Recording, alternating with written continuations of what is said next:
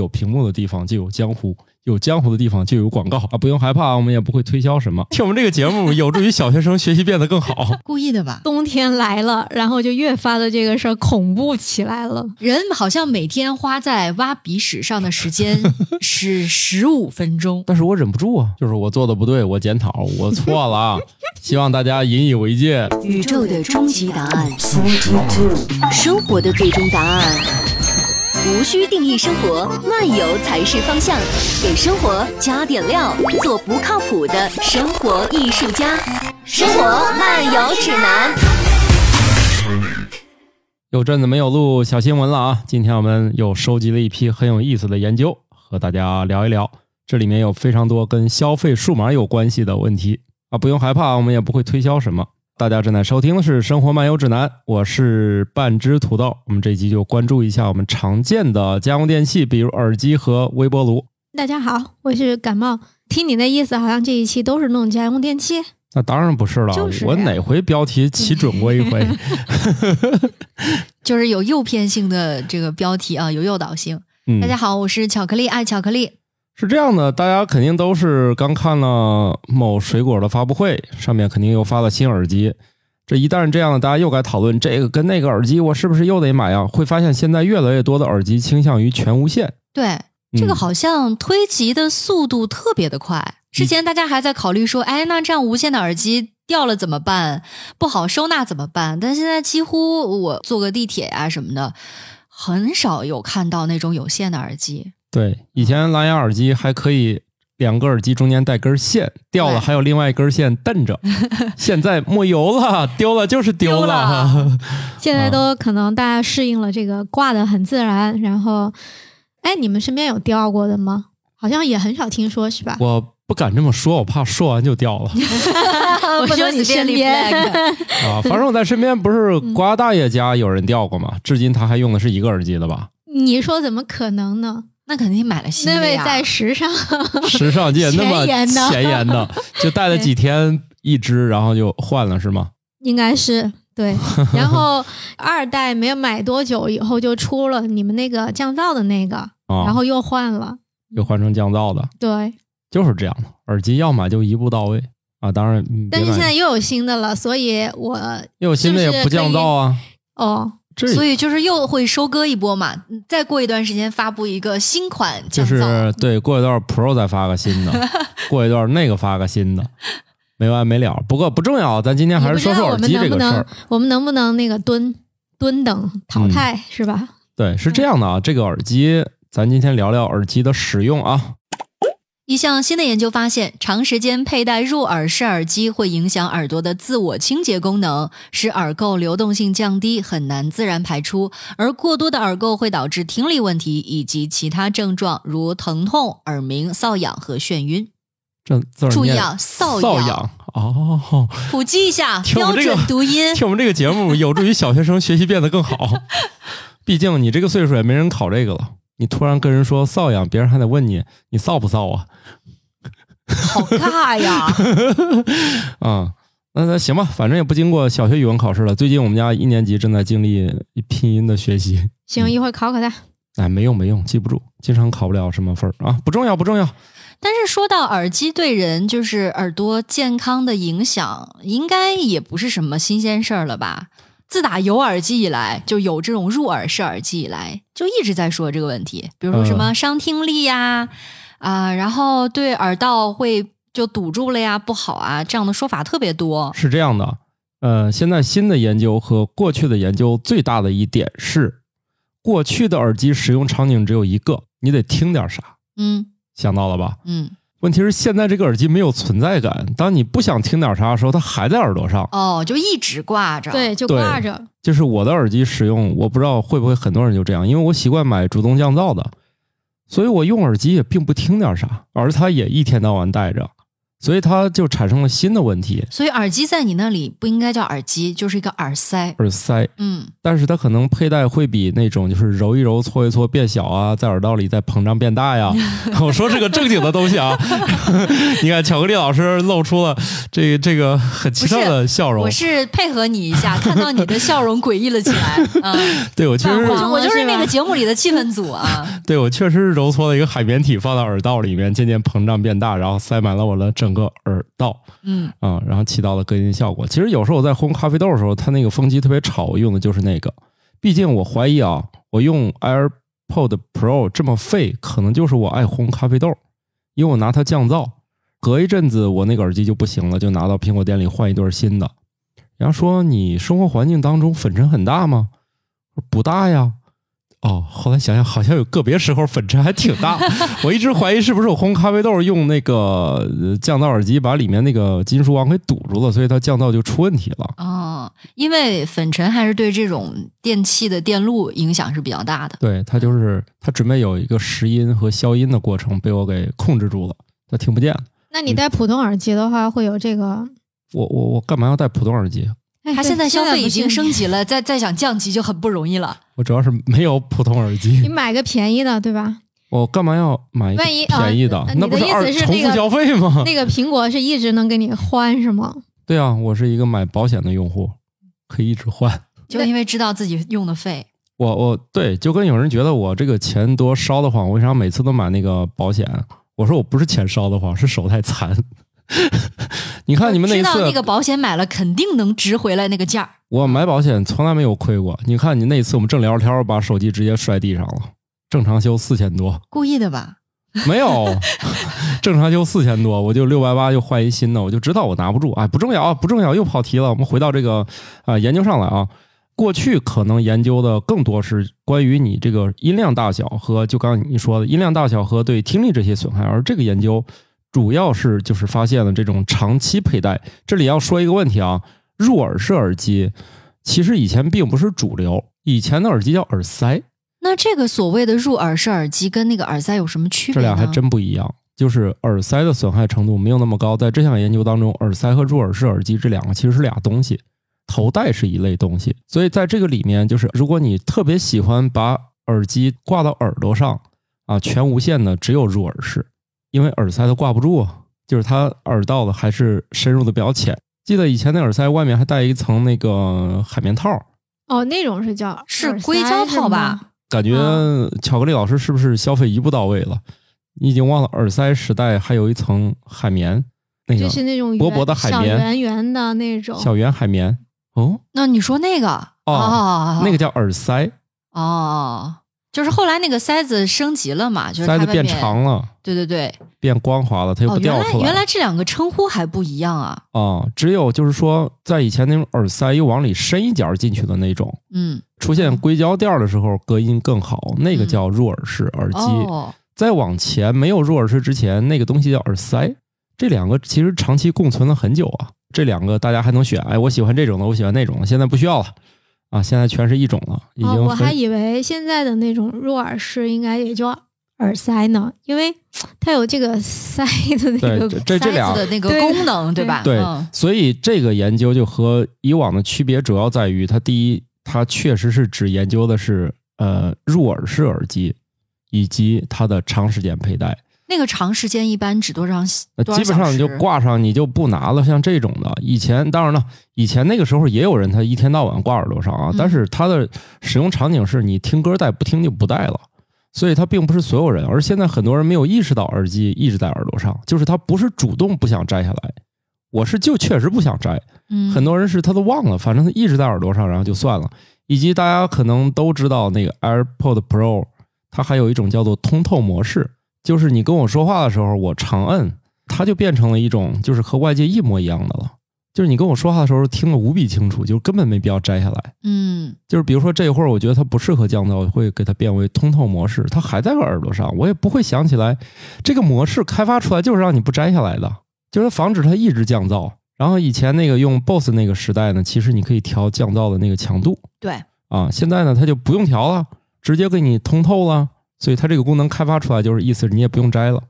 据说是不是后面还要更新为那种低端助听器的那种感觉？外界的声音在放大，是吗？嗯呃，不是单纯放大，是把关键信息放大。突出某些频段，对，比如说助听器肯定是，比如说你是为了听歌啊，听什么车站报站啊，听一些比如说车辆啊、嗯危险信息啊，嗯，它可能是把就是有效信息放大，那可能把一些比较低频的那些杂音、就是它肯噪音它给的滤掉。这个反正也要带算法的，它不是一个硬过滤了，因为嗯当年那个蓝牙耳机就通话用的时候都已经有这算法了，就是过滤掉没有用的。嗯，就我曾经用那个叫什么 J Bra 吧，在火车站打电话，对方就听起来就极其的安静，其实周围非常非常吵。其实这个早就有了，肯定是会有一些算法了。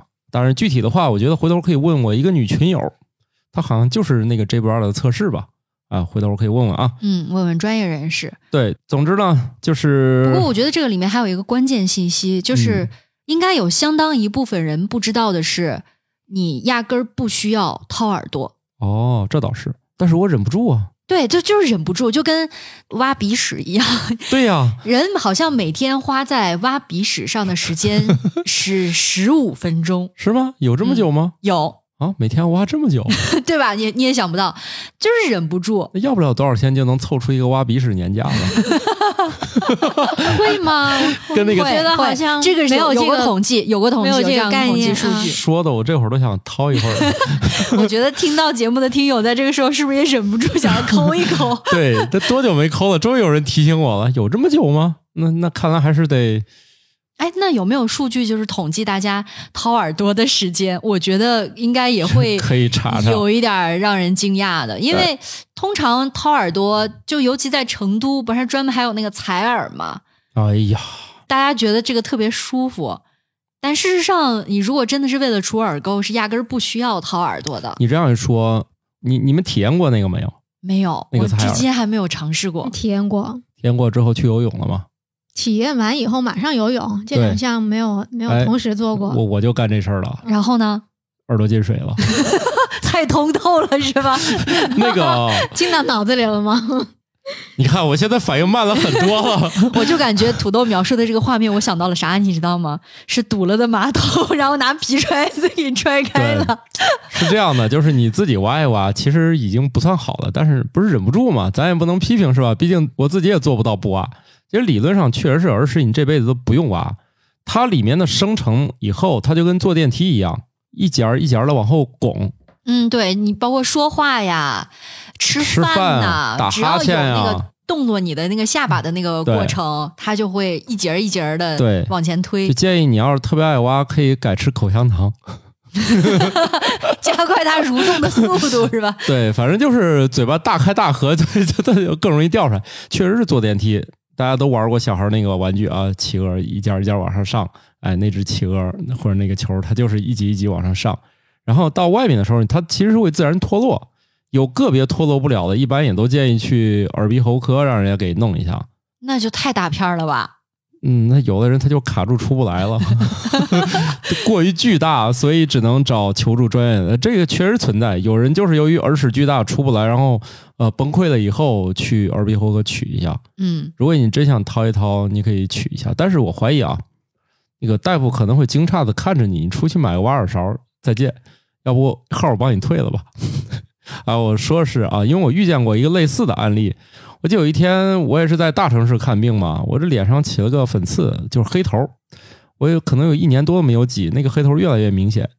然后我问我媳妇儿，我媳妇儿竟然回答你要不去医院看看吧。然后去医院，大夫可能我感觉他内心笑笑了半天，但是忍住了说，你去外面买一个那个粉刺针就行了。我说那东西咋用？我没见过。然后他给我找一张纸，画了一个示意图，说怎么怎么用，怎么怎么用。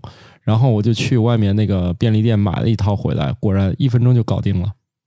但是自己操作的话，你也得消毒什么的都做对到，吧？他就给我讲了大讲部分，人消毒做的都不对够，，反正他大概给多我讲了讲怎么弄。嗯他说你这个情况呢过于简单，我这儿没这个工具。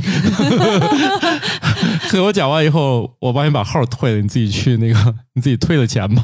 他觉得这个诊疗费他也不想收了， 就是我这是我遇见的啊，就是一大夫觉得我这个需求过于简单，要不算了吧。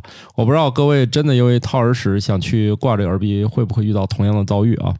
哎，但我就觉得我的不能碰，哎，一碰就特别疼，包括自己就是洗完澡以后拿那棉签嗯去转一下，都觉得很疼。哦只要碰到那地方就疼，那你去采耳的时候呢，也会疼吗？也觉得有点疼。啊、呃，我跟你说一下啊，嗯，用棉签儿掏耳朵是一项极其危险的运动，它很有可能会导致你颅内感染。就是美国发现那个这一类颅内感染中的案例里面，有人是用那个棉签儿的，就是后来发现哦那采耳那地方好像他也会给你用棉签，哎，是，但是我们不能把偶然一次的和那种就是每天每次经常放一起。也就是说，棉签儿据说啊，有些产品上是标注了的，它不能用来挖耳朵。就是棉签儿，它是从它来材质的问题，还是说是它顶上那个材质，就是它会引起纤维的脱落，哦？所以。那个据说有负责任的产品上本来就标明了，就是他家的这个棉签儿产品不得用于掏耳朵，但是很多产品可能也没有没有标，。没有想过他还要标这个，所以其实这个东西本身就不是用来挖耳朵的，而很多人日常真的是用棉签挖，所以建议大家从现在开始，你要挖你不行，你去买挖耳勺学一学，但是别用棉签了，至少那金属的还不会掉屑。 哦，原来是这个原因不会掉毛毛，对，对，所以之前他们就是发现了这两者之间的关系，后来进一步研究发现，棉签果然会导致颅内感染。虽然这样的案例极其罕见，但是风险是存在的，所以建议大家看我们这个新闻送了一条啊，嗯，挖耳我朵，还以为棉签能吸点水， 就就是洗完澡想以多了后，你没必要弄它，呃湿了也没关系，因为它很快就自然干燥了。然后嘴巴再大张大合什么的，来点运动呢，它就嗯掉落了，嗯，所以别弄了啊，反正还疼。嗯然后至于嗯、你们刚才心中那个问号，为什么采用耳去游泳？不就是去那儿旅游嘛？它正好也有游泳池，你这个理由哎说还的行真的是好你奇怪，那个你出差还是去度假的？度假呀、哦，跟这有啥关系啊？没有，我就觉得如果出你在差想的话，出差我怎么会不啊带？泳裤， 哦，我出发前都问问有游泳池吗？对方说有，我就带上。现在疫情好多，主要是他有归有，他不开，所以我就问一问，他要开我就带上，所以这没啥稀罕的。刚采完耳，然后我就游一下，哎，进水了，我就站起来，想这是这是啥原因？我怎么刚进去就进水了呢？就上岸磕了两下，就又回去了。头刚一进水里又进水了，啊！突然恍然大悟，肯定是下午这事儿弄的。 你把看啊你，的防水层给击破了是吗？ 对，所以没游成，嗯泡了泡就走了，就看看其他小姐姐游泳吧。也那那些人给你展示了你的存货吗？什么什么存货，就是掏采耳耳朵完呀毕之后让你看了吗？我记不清了，就感觉她往我耳朵里塞了好多棉花呀，叮咣五四乱响的，反正我也不知道她忙点啥。就是我总觉得我挖那么深，我有点疼，你要不就算了吧。但是想想来都来了，中国人嘛，来都来了，要体验就体验全套吧，弄吧。反正最后默默的忍了很久，反正我下回不会再弄了，因为这个事儿吧，首先它有点危险，其次它对于这个耳朵没多好啊。我希望它最后变成一个旅游体验，偶尔试一下就行了，就不要太日常了。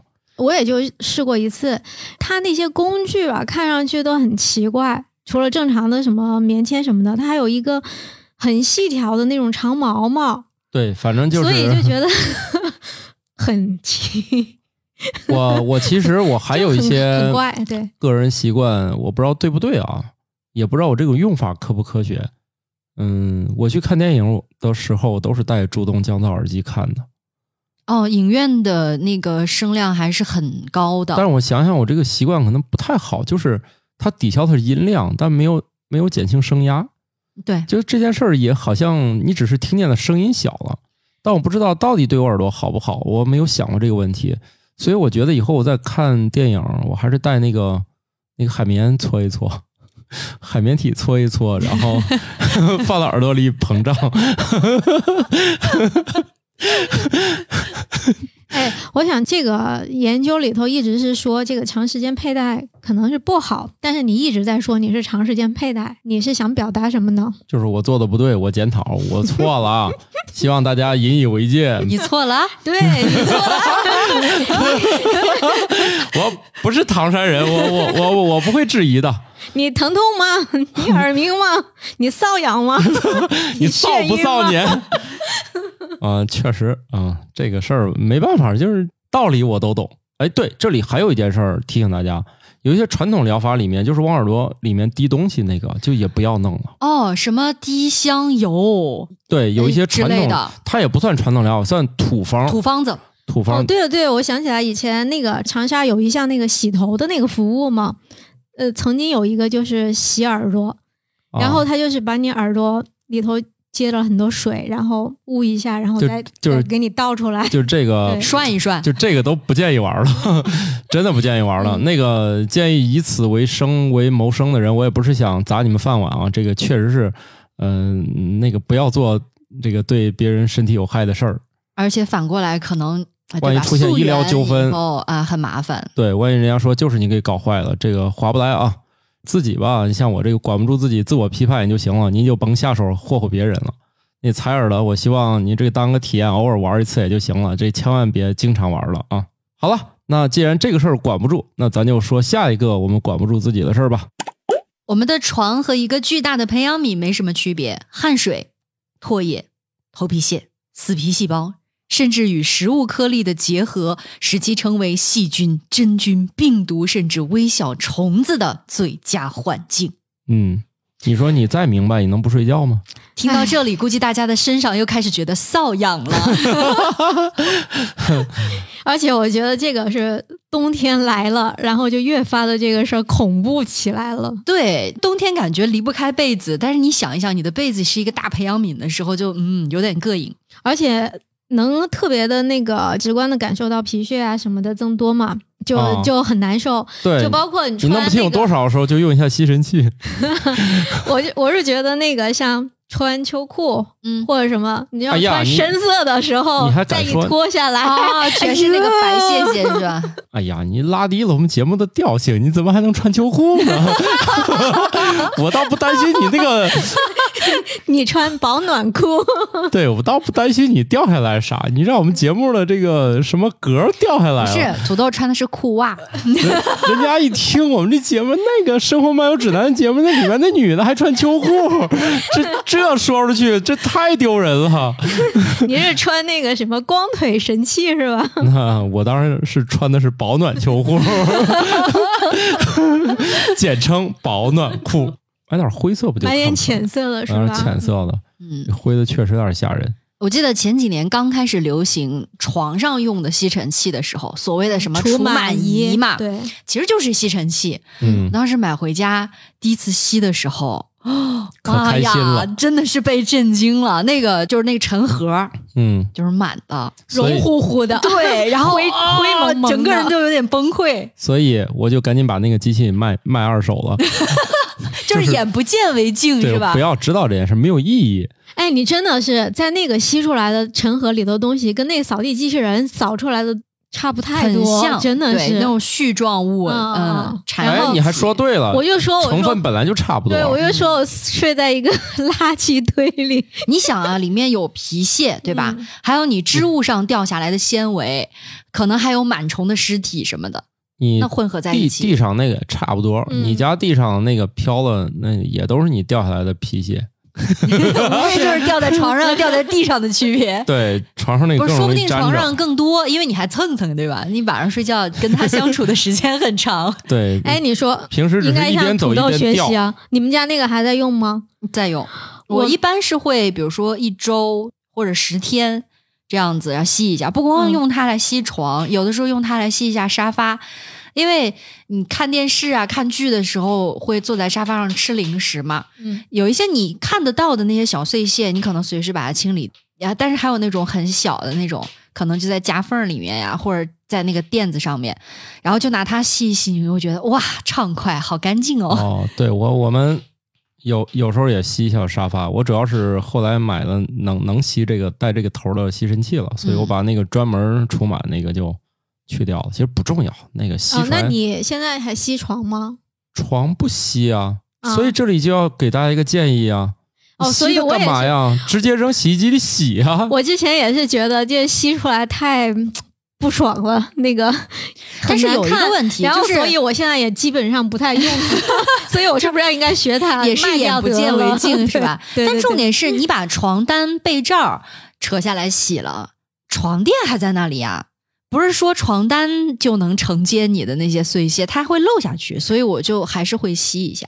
对呀、你想那么多干啥呀？当然是定期洗一洗就更干净了，嗯以及被像罩最好能晒一晒，呃，但是这个对要求可能这个有的人不难了太容易达到。我觉得现在的嗯问题是，你像我们家连晒这个东西的地儿都没有，好多人都是用烘干机了，但是烘干机有有了它就不能烘干，这是有有人那些植物它就不允许烘干，啊，只能晾。对，嗯所以就有这个问题。我们家倒是能烘，但是你会发现烘干之后越烘那块布越小，是你们家这布料选的不对吧？那还专门人家写的是可以烘干。那当然，我说的主要是我们家那个床垫保护套，哦，它那个明确说可以烘干，可是觉得我们每烘干一次，个 就小一圈儿是它能吧？照到床上的面积，肉眼可见的小一圈儿。吸收再洗几回，主要是他们这个商家比较鸡贼，他不是想让我们再洗几次，这个就套不上了，嗯就买新的了所以你还是要换一个面料，换一个牌子买，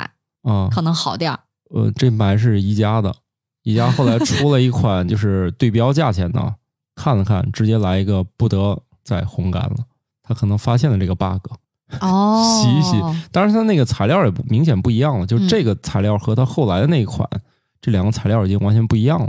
不耐造了，估计。对这个耐造的呢， 是越洗越 小，所以这里呃，肯定是你每天清洗床单是不现实的，所以这里面有一个建议，就是每天起床的时候把被子摊开晾干，就是别老 叠它。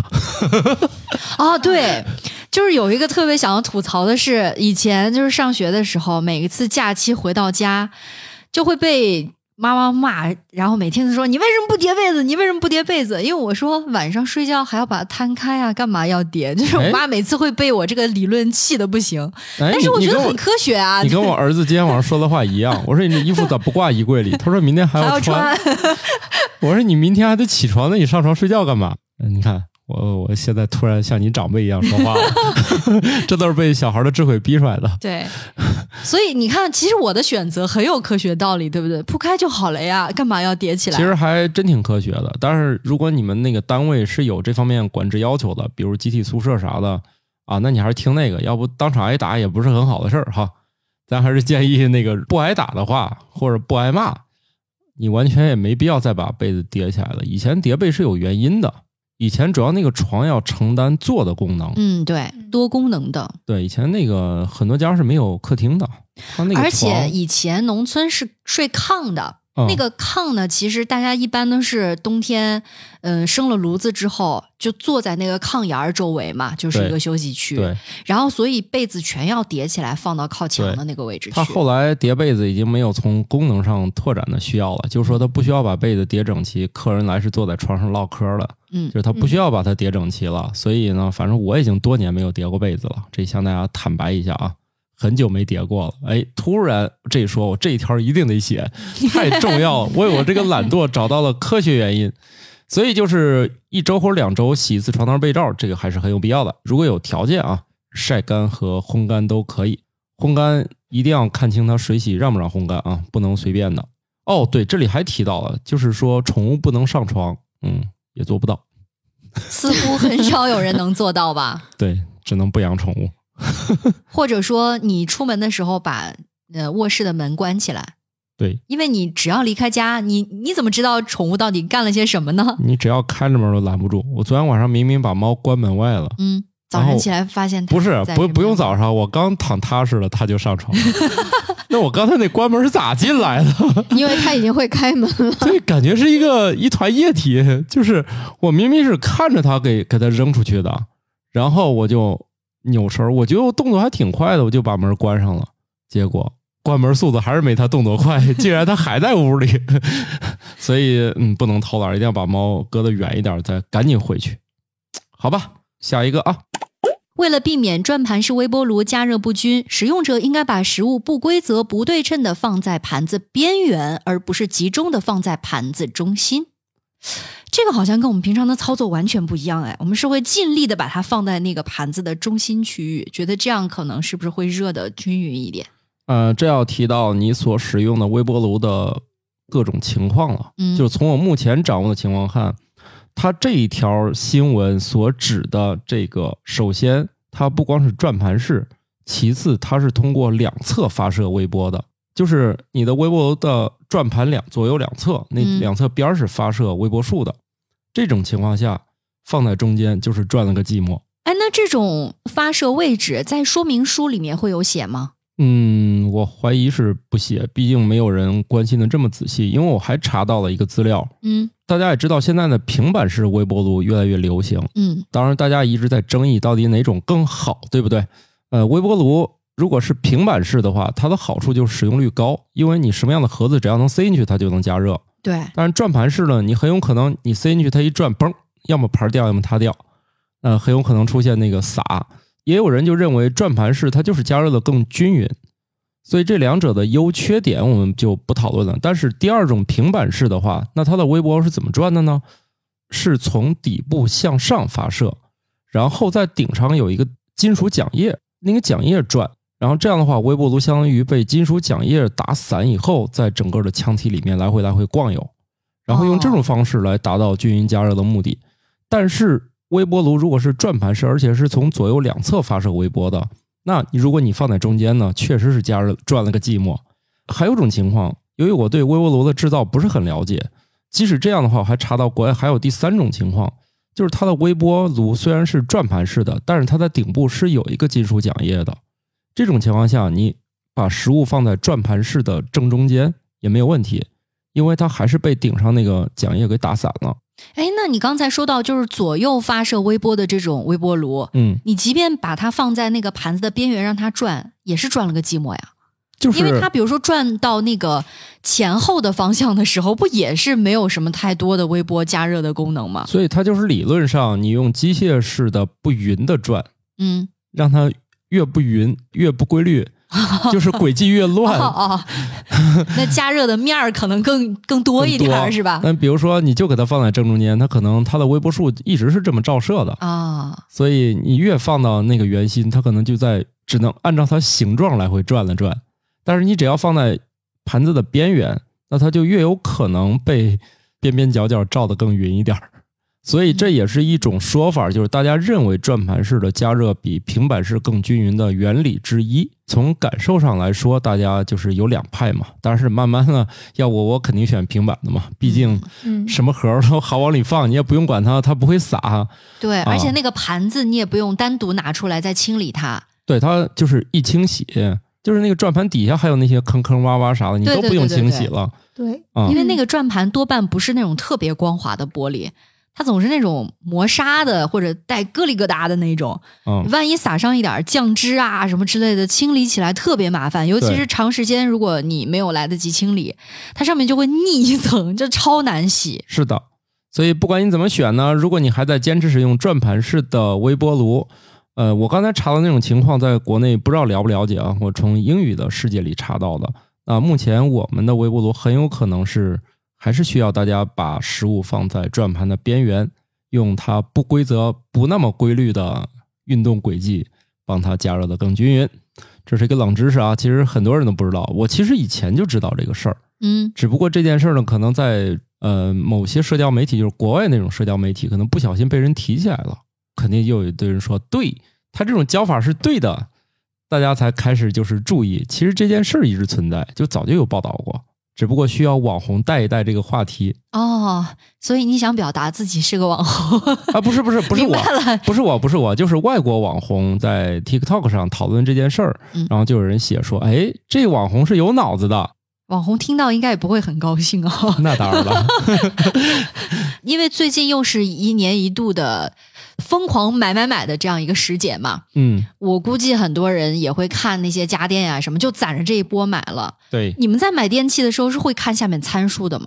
我看啊，你看买啥了？嗯，然后烧水壶我就不 看。就看长得顺眼的 是吧？对呀、嗯，那当然参数也得看嘛，是是零点八大小升啊，一点五尺升啊，寸什么的，嗯对。但是我知道，道感冒之前也想换微波微波炉，他先考虑的也是颜值。啊对呀、之嗯前看到一款白色的，对吧？就颜值加平板，这个是现、嗯现在这个家电啊，很多家电都进入了 更新了个寂寞的环节了。就是换了个外壳。对，微波炉已经都这么成熟了，我只是其中一个啊。冰箱你咋折腾？就是你可以继续无限制的折腾，比如说加一块屏幕，每天给你不停的推出放广告，告是吧？然后购买会员才能关 闭。购买会员每天可以多制冷一小时， 那个冰箱冻得更硬，像像零下，比如说零下十八度是标准操作，你要想零下二十度就每个月加一块钱什么了。 以后就是说，明明是插上插头就能用的产品，不断的变成满屏的参数让你选。哇，突然就是血泪，就想到电视，对你别说，我那个买的那个微波炉，就是因为光看了它的颜值，嗯，然后没想别的地方，拿回去以后发现没有任何一般的微波炉上面的那个操作键，嗯，就是包括那个什么调低火、中火、高火什么这些啊嗯全没，只有一个拧时间的地方，所以、啊、 你新买的吗？对，而且还不便宜。就因为长得好看，然后就是啥功能都没有，你能告诉我就是这连什么牌子的吗？我下一个也准备换这种我的。好像是美的的，啥功能都没有，就是我我就是觉得你都这不是用选，我觉得对这才是家电的终极模 式，它就不该有俩按钮。还挺好看的倒 是，那个你放心吧，我认为它这是一个正确的设计。嗯但是啊我以为会需要调什么中高火、中火、搞低火、搞高得就跟火你什么的。就搞得就跟贵公司那功率你调过似 的。哎，但是你说你想解冻的时候，对啊不但不还有个解冻的那个钮儿吗？它这哎个好像就是全你一你样你可能对这有啥误会？他们是一样的。啊，全部都一样是吗？就没哦有火力猛的那种和火力低的那种区别啊，呃，可以有发射功率的区别，但是你要它有啥用啊？你就跟有些磨豆机一样，它就是用转的时间长短来决定它的粗细。哎，但是比如说我想加热牛奶的时候，我肯定就想用低火就稍微温一下，温一是吧，下，对。然后那你说了，以前早期的微波炉上至少有二三十个按键，什么弄鱼的、热鱼的、热奶的、热剩饭的、热排对骨对的。对，那种又太恐怖了， 就是所以我这个后来我那个微波炉基本上跟你家那一样，确实它没有第二个按键，就是直接选好时间就行了，一摁它就进行一分钟加热，就是无脑的，就是一摁它就一分钟加热。你要热奶，夏天热奶就往回转半圈儿，就转到它十秒十秒往下降，嗯、剩三十秒。我需要热久了就变成一分半。我从来都不知道它是多大功率的。我还在但想我是是不是买错了呢？这种简化版的电器就是你梦想中的家电最终形态啊。嗯它会带来一个问题，嗯，就是你一定要跟这个家电有相当长的磨合期，才能够顺利的使用它。这样磨合期短啊，省得我知道低火、中火、高火各需要多久了。不是我的意思是，以前有那种上面写了菜单，比如说热牛奶、热面包、煮方便面或者热菜，呃，你就大概有一个时间的我概念。不厚道的想，他们可能说是一样的。那热牛奶肯定时间要短啊，热面包的时间只有十几秒啊，就是那个时间，有的时候你是你放心不知吧，道用微多长波时间炉那一的分钟能解决绝大多数食物的翻热， 就是你不需要去想了，就是那一分钟，可能热奶稍微热了点儿，热饭稍微凉了点儿。我所以我就觉得它那个应该是火力区别。如果如果我没记错，嗯，如果我没记错，以前菜单是这么写的：如果你想嗯、热排骨，建议你选到热鱼那一档，因为它原装的那个热排骨时间略短，选热鱼就对了。以前都所是以这啊，样介绍的。就还是说你要跟这个电器有一个磨合期，我觉 对得啊这是最烦的一件事情。所以，所以那个嘎布老师家那个就是跟我们家是一样的，你只要记住干啥是几分钟就行，你不用关心它的火力值了，减少了一个变量。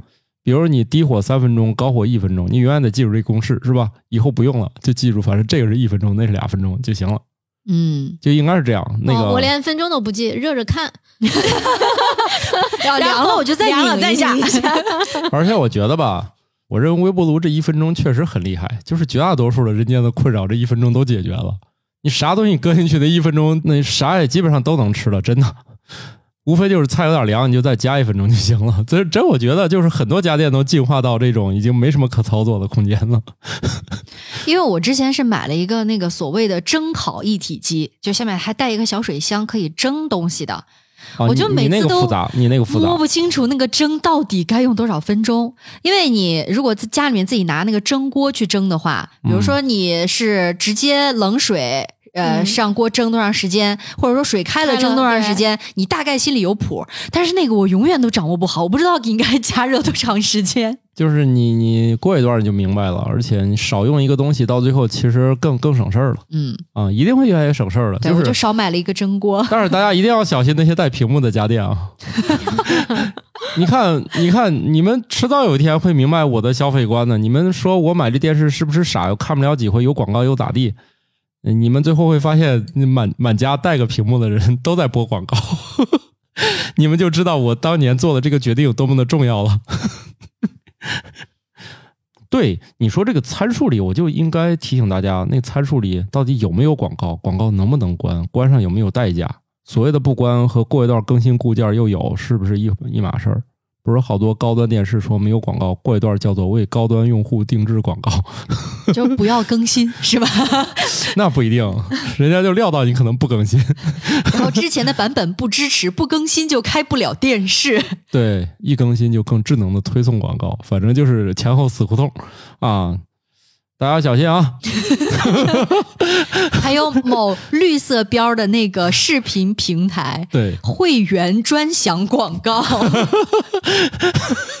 我刚才还想，那就买一个，就是过不了多久就倒闭了的那种电视机厂的，然 后就发再也现没有更新版本。不是他一直对，发现播好的像都不是行，他因为我买的应该就是。然后呢，现在就是你要投屏的话，投屏它会有十啊五秒广告什么，就因为是这投是他屏连接连因连为连接中吧。你要明白，反这正是对他最后的生意了。他再帮你更新更新固件，主要是为这事儿， 别的都可以没有啊，就这事儿不行。想多了啊，下一条吧。有制药公司正在研发虫草素衍生物作为化疗药物，其抗癌功效是天然虫草素的四十倍。根据对二十八名癌症晚期且对传统疗法有耐药性患者的实验表明，该药物有很好的疗效。呃，我之所以想说这条新闻，倒不是说我对这个虫草素有什么执着啊，嗯，是这样的，我现在发现从今年开始，越来越多的中医药和某些替代疗法的有效性研究，越来越登上一些研究的重要舞台了。嗯，我前两天还看到一个，就是针灸的嗯科学原理。对，一发就发顶刊。对，过去大家把一些经验上的疗法比较嗤之以鼻，说那玩意儿不好使，你验证不了。现在还真就是很多科学家从这些里面非要找到有什么用处，而且好像慢慢在找到。他，你说他是伪科学吗？人家都发顶刊了，你咋说人家是伪科学？当然，研究方法一定是科学的啊，嗯，也不能说那个全都是变成，嗯，去虚无缥缈的。现在也就是说，用科学的方法研究传统这些疗法到底有没有用，以及你们传统医药里面用这个东西到底能不能找到好使的东西。嗯，就是以前是知其然，现在是知其所以然。对你们的这一套就是理解，可能不一定大家认可了。嗯，但是你说咱就这么干吧，越来越找到它的理由了。所以你看这条里面就是虫草素，大家就是早就发现这个东西了。哎，是啊，很多年前就有人在买那种什么冬虫夏草，对吧？呃，是这是样，啊你买冬虫夏草吧，反正它还是这个东西，你不管它煮粥是还是直接嘎巴嘎巴吃了，反正你买的是这真的。后来就出现了各种什么虫草胶囊、虫草药丸啥的，就所谓的提取物是吧？对，提取物加淀粉。我心说那 嗨卖的，我觉得就就就差比真的还贵了。我心说你还不如买点真的，好歹就除了样子长得难看点儿，你不管好用不好用是吧？你好歹吃了个那个东西。 哎，这个在老年人的心目中还是哇那地位很厉相当之对对对高了很厉害的。其实这东西这个长法也很神奇是吧？那虫子一死，嗯对对对啪长一然菌后真长一菌菌在杆儿。对 对对，反正挺神奇这长法。哎呀，相当于吃了个僵尸虫呗。其实也没什么味道你吃过呀？啊，吃啊，哎，哦， 是有不一是些菜品里面也会放，是不是？是你们湖南的美食吗？啊，不是美食，就是家里的保养的那种，就是因为这个东西还蛮贵嘛，嗯所以会是一个比较珍贵的东西。有的时候可能，嗯，家里就是有身体不太好的老人，嗯大，家有时候送礼啊或者什么的话，或者买就会买一些这个嗯当补品在吃。啊、就这样哦嗯，偶那尔你是啥原因也开始补起来了？没有，我我是尝尝而已。 哦，就是看到了新鲜，嗯尝尝这什么味儿啊？比如说，我们家里有有的时候会做一碗炖鸡，扔几条进去，这个啊、就是这么吃的。对，哦有一些餐厅不是也主打什么药膳之类，什么中草药，十几味的这个中草药是放进去，很多人就会说有虫草什么的。哦，那还挺考验厨师的功力的，毕竟有很多中草药搁进去还挺难吃的。嗯，那味儿特别的，嗯，一言难尽。对，比如说郑州那烩面里的汤，就是用好多好多类似的东西熬的，但你不会觉得是在吃药。 但有的那种药膳，我觉得他是不是故意想觉得让你它是药膳，果然是一吃一股中药味儿。嗯，我觉得其实真正好的那个调配，你会不觉得那么难受。其实那个你觉得好吃的，它应该就可以不叫药膳了吧？叫它就是当平衡就是当香料来用的。啊，对对对，哦药食同源，药食同源，就是这个研究里面就提到，这制药公司还不是中国的，其实也是国外的这些制药公司在研究，他搞一些衍生物试了试，发现诶这不错啊。当然大家也不要着急啊，像这样的研究能到应用的时候，还是有段路要走的。但是你看那个，你说中草药有没有用，是吧？我们中国的屠呦呦。老师是不是已经得了个诺奖呢？他不也是从这个里面找到的？只不过大家当时争论的焦点说，那他不是按中医这个玩法，嗯那所以你看这些东西呢，我们也是开始挖掘，就中国以前用过的东西，我可能用的不是它原本的那个，但是我通过研究可能做开发其他的产品，它完全是有意义的。青蒿素不也是从哪儿来的吗？当然不是从蒿子杆儿里提取的。 那那那诺奖那一年蒿子杆儿特别好卖嘛。 啊，哎，今天那之后会不会有人去买虫草什么的？那你别急，它不是这么服用的，它不是说你买了虫草炖了，然后你就抗癌了，确实不一样啊。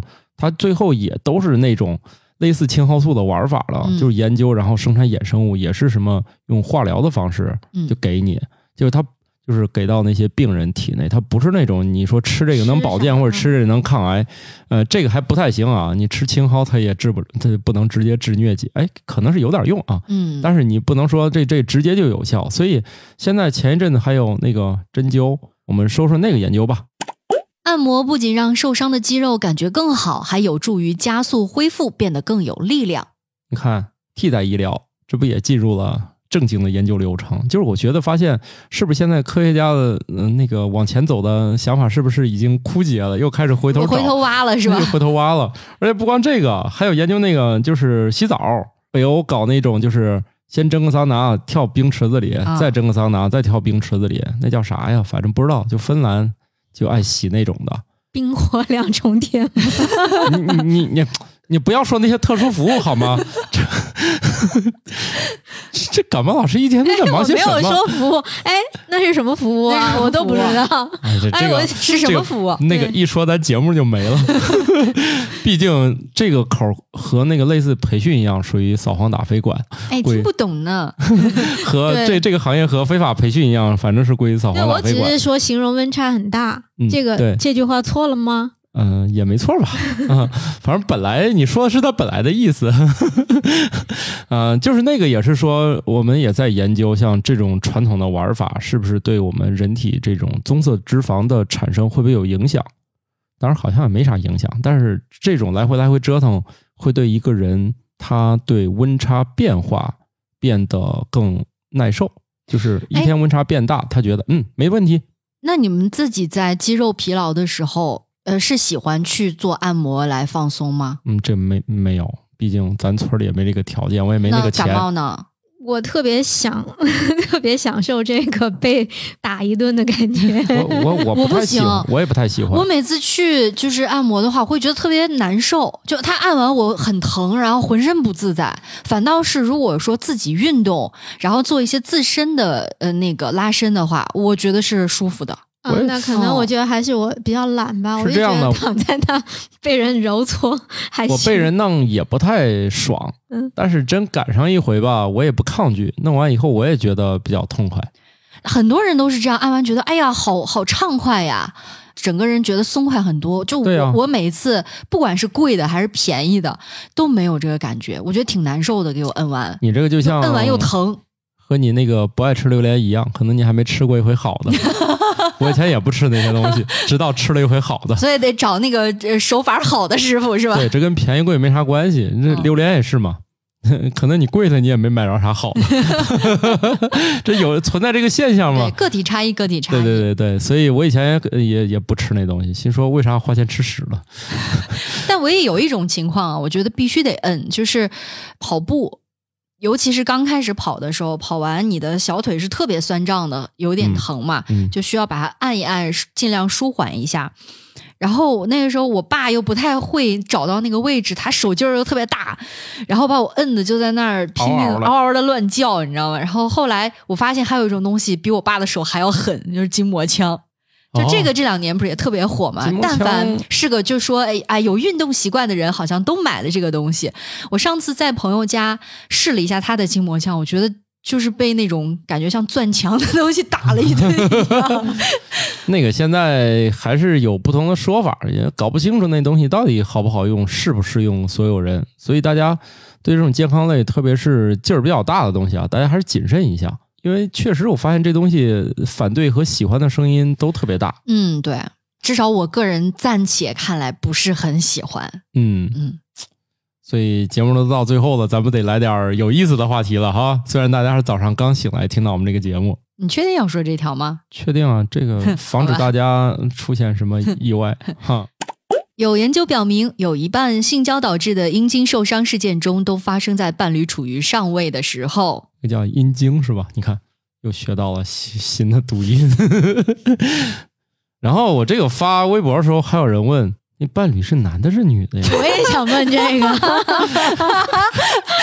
啊大家看来这个嗯见识都很丰 富啊。这个后来想一想，这个研究里我查了一下，确实没说。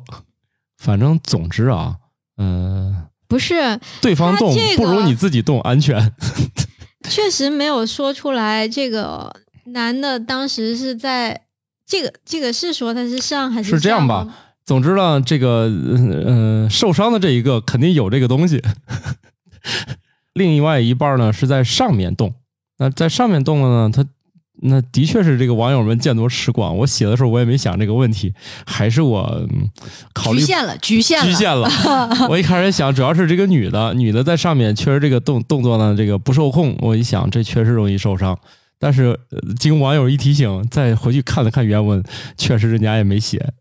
看来适用范围是无所谓啊，只要是在上面动的，都有可能给你带来伤害。所以也提醒啊，这个很多事情，嗯，你可以被动的接受，但这件事情你还是主动点儿，为了自己的安全。为了你的幸福啊，还是务必自己不要太省力，不要啥事儿都想着省事儿啊，越省事儿可能越痛苦。 这这这是一个呃健康保健的嗯这个提醒啊，希望嗯，所以你只能你来分享一下你的经 验了。嗯、没受过伤，暂时没有，暂时没有啊。下一个，我们最后一条吧。根据来自十三个国家一万七千人的调查表明，五十岁以上的中老年人回顾过去，普遍认为在三十到三十四岁之间的时光是他们一生中感到最幸福的时候。 这巧克力老师还在这段时光当中啊，你好好珍惜啊，留给我的时间不多了。 你好好珍惜啊！十三个国家，嗯，我忘了里面有没有了，但是应该是没有中国啊。但是不管怎样，他可能还是照顾到一些各种经济条件的国家。但普遍这个年龄段不是呃，大家表明说是自己压力最大的时间段吗？所以这就很有意思嘛。它限定的条件很重要，是五十岁以上的中老年人回顾过去嗯，啊。你要在三四十岁这会儿回顾，你一定不会认为这会儿最好。我觉得啊它里面可能会有些原因。你想，这个时候很可能是在你人生刚刚顿悟又有些进步的时候，比如说你个人的很多事情发生了很大的变化，嗯，都说三十而立，可能这个时候刚好你的生活有一定的积累，嗯，你的物质基础有一个基本的对一些保证。对，嗯可能三十到三十岁之间呢，你很多事情都从原来一个特别初级的阶段嗯进行了一次小小的跃迁或者什么的，对吧？我觉得很多时候就是他说的这个还是有一定道理的。大家想一想，虽然我们还没有到五十岁，然后就走下坡路了，是吗？ 我都回忆不起 来了。 那你你还没到要回忆这个时光的时候呢 你。你你到时候你该被采访的时候已经被排除在外了。对，嗯，这个回忆不起来了。反正那个我跟感冒老师已经来不及了，所以乔磊老师珍惜 吧。你我觉得你应该感到幸福吧，是吧？你看现在你们那次在你们家吃饭，你说你的头发都长出来了不是我说的，是我妈说的。啊？你妈说了啊？ 对，说乔丽老师来了天津之后，头发都长出来了，你以后怎再 么我以前是光的是 吧？那这句原话就是这么说的呀。发量增多了。对，对嗯，，正确理解就行。你又不是没听懂，你还翻译成这我个，翻译太翻阳译人，不你是还翻译成公众号常用语言呢。不是我在想，那我是不是应该到巧克力家多吃几顿？我也希望发量增加一些，那是难跟道吃有关，嗯还嗯那是跟难难道不是因为工作压力急剧下降有关吗？所以不是是换了一个环境，所以啊感冒老师换了一个环，我境。们公司还是工作压力太小，导致对你都这个年纪了都没秃，你挖坑把自己埋了吧？我也不能用还真是嗯秃来证明我工作了，是吧？所以我发量还行，所以乔丽老师，你工作应该再努力一些。我们的考核 KPI 主要是看你的发量 啊，不要整天就是 啊，明天就剃了。我还以为明天就加班了，今今天录完，明天就加班儿 啊，所以大家也都珍惜啊。嗯、也许你会觉得这个研究结果特别的神奇。按理说，三十到三十四岁之间，正是压力倍增，然后工作忙到头秃。嗯，可但是能你还是上有老下有小的那种阶段，对吧？对啊很多人都是。但是你这个，时候，你没发现你以前什么都不舍得买，下单时候想半天呢，现在还不是在淘宝上说买就买了？哎，我们这集没有弄一个淘宝什么促销代码放进 来，有点说不过去啊，没来及申请， 应该输入什么什么，然后你们买东西，我们就有提成了。毕竟今天给大家介绍了家用电器，呃，嗯数码三 C 产品以及提升幸福感的一些小物。避坑指南就一定要问清楚上面屏幕是用来干啥的。永远也不要想接到类似的广告了。以后你们这一生要拒绝的广告还会有很多，没听说吗？现在车机广告都开始推送。嗯，当然这事儿咱不了解啊，咱不评论。总之，我认为啊，有屏幕的地方就有江湖，有江湖的地方就有广告。 功能机也不是不好啊，买个老年机，现在没有了。你看哪里有老年机了？现在都是无障碍，不是什么什么老模式啊，那个叫我什么知，道有青少年模式，对你打开什么都看。啊。对，现在那个青少年模式的提示特别烦，因为其实我在很多的软件当中都有一个所谓的实名认证，它按理说是已经。呃，审核过我的年龄信息，它绝对有。但是看视频的过程当中，时不时的就会跳出来说是否要设置切换到青少年模式。之前有朋友说，那个不小心按到青少年模式，你是很难找到再对切换到正常模退式不的出来方法的。因为你要轻易退出来了，那他设计这个模式干啥呀？对，但是就在于它的那个误触发率特别的高。 那现在没有更好的改进，可能现在还是在很生硬的执行这一条规则。嗯但我相信那个以后肯定会这个事儿得解决啊，毕竟。呃，为了青少年的成长，这个成年人付出了很大的 代价，点击成本。救救成年人 对吧！，其实也是救救成年人啊，因为你一进入青少年模式，它应该是很多内容都过滤掉了，不会让你看了。另外，它可能会有时长，但是我猜的啊，因为我们家小朋友自从上了小学也没有摸过这些东西了，我隐隐地觉得他快掉队了。其实我倒不反对用这个东西，就是小孩过度沉迷这个事儿，我觉得太难搞了。而且他脑子里一有这个东西，你跟他说啥他都不想干。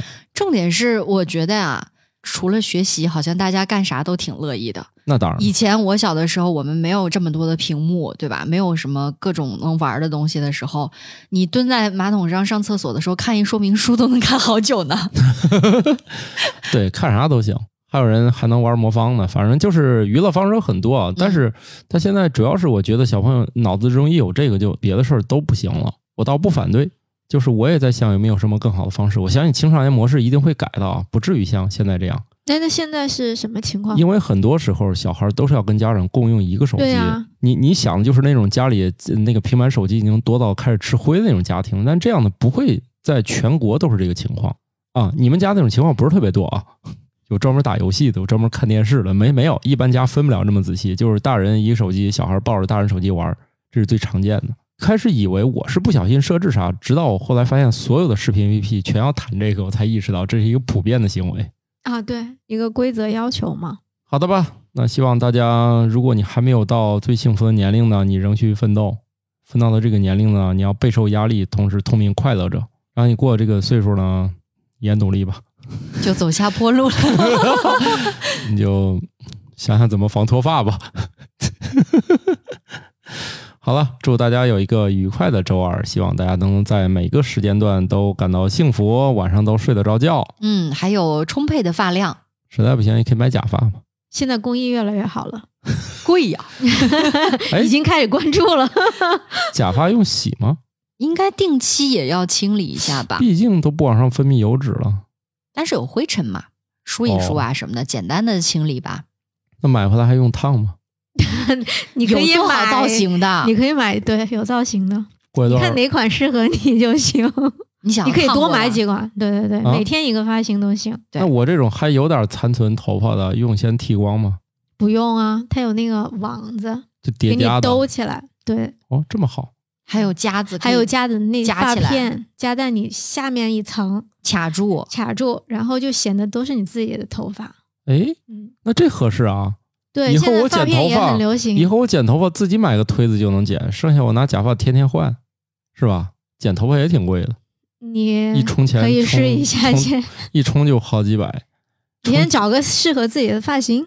都行吧？这个都是专业的设计出来的，大家都一样，就不会太考验那个理发师的水平。但是每一天你想把它带到一个很自然的状态，还挺花时间的。啊，那但是算了一旦劝找退了，劝退了，一旦掌握了之后，估计也还好吧。那劝退了，劝退了，我连敷个面膜半个小时都忍不了，那你就敷十分钟，感觉有点浪 费。还是就是土豆每次敷面膜要敷到那个面膜都已经干巴了，干了 哎呦才才我会揭下来。我有一天都忘了，一摸，哎，咋还有层纸呢？ 是不是那样的话，他又把我脸上的油又拔回去了？貌似 好像是 说，嗯，说说明书都说不要敷到太那长个的时间干了什么的，不知道原理你可以查一查。好的吧，祝大家双十一消费愉快。哎，突然沉重了。好的，祝大家上班愉快，拜拜了。拜拜。感谢各位听友收听《生活漫游指南》，我们有一个公众号《生活漫游指南》，欢迎订阅。同时呢，您还可以加入我们的听友群，只要打开微信添加朋友，搜索“生活漫游指南”的拼音全拼，就可以添加管理员了。管理员会把大家邀请到群内，和我们众多热爱生活的听友们，还有我们的主播以及嘉宾聊起来吧。节目的福利还有很多，欢迎加入一起讨论。感谢收听，下期更新，不见不散哦。